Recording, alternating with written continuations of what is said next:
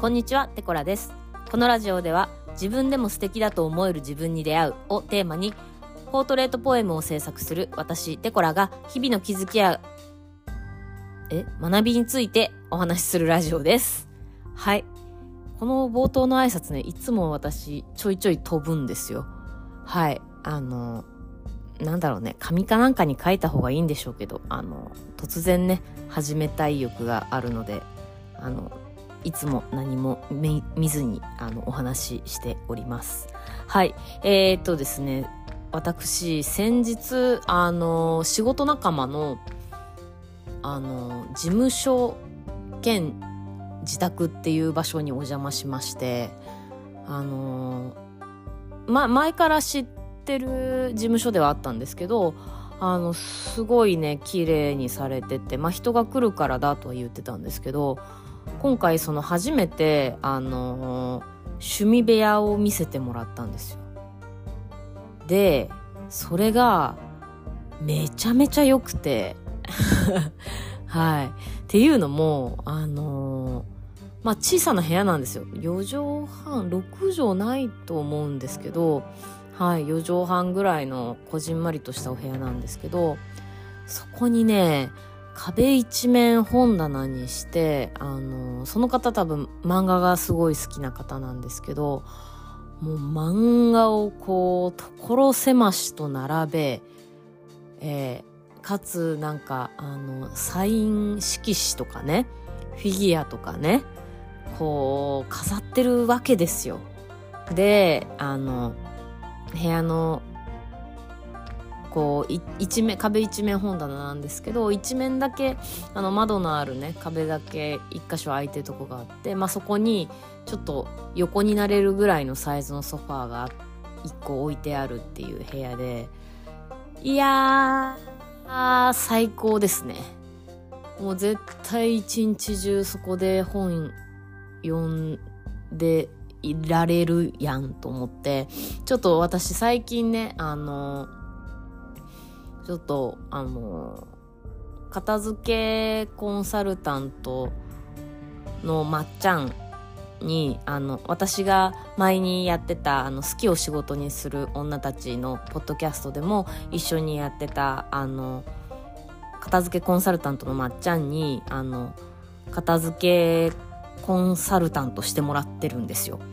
はい。え？片付けコンサルか。片付けコンサルをしてもらってて、私今あの本のね、片付けのところなんですけど、ちょうど。あの、まさにその私が理想とする本の部屋を実現したような環境だったんですね。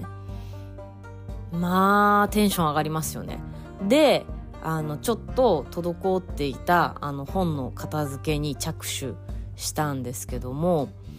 あのはい。で、今日のテーマ、あの、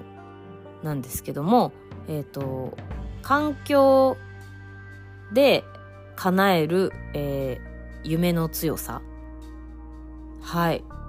えちょっとタイトル変えるかもな。はい。まあ、的なことを話そうと思ってるんですけども、はい。今回のね、その、本の部屋も、あのーやっぱ、いくらね自分でこんなのがいいなあんなのがいいなとかってまあそのねあのピンタレストとかで理想のお部屋みたいな海外のね本がいっぱい並んでるような素敵なお部屋とかをね想像したりもしたんですけどやっぱねちょっと映画の中というかあの他人事感が強くて自分的には。理想だよね。ま、理想は理想だよね、みたいな、ちょっと距離のある感じに、あの、どうしても落ち着いちゃうというか、あの、もちろんね、自分ごとに落とし込めるのが一番なんですけど、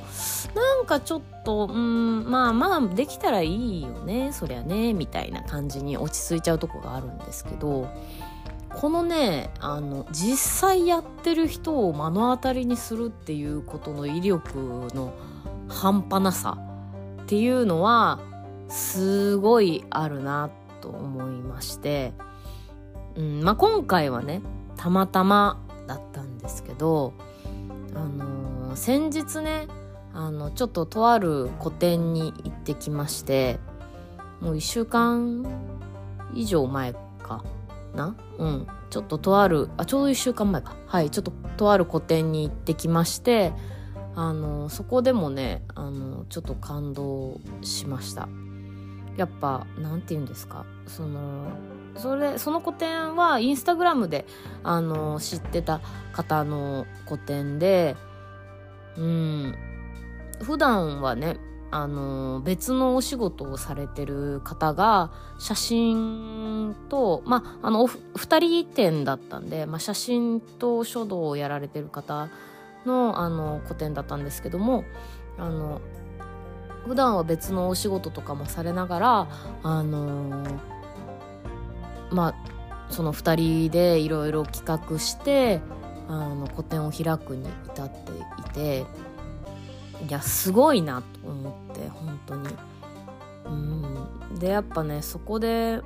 もらえるエネルギーというか実現する力っていうのをあの目の当たりにするというかあできるんだっていう リアリティっていうんですかね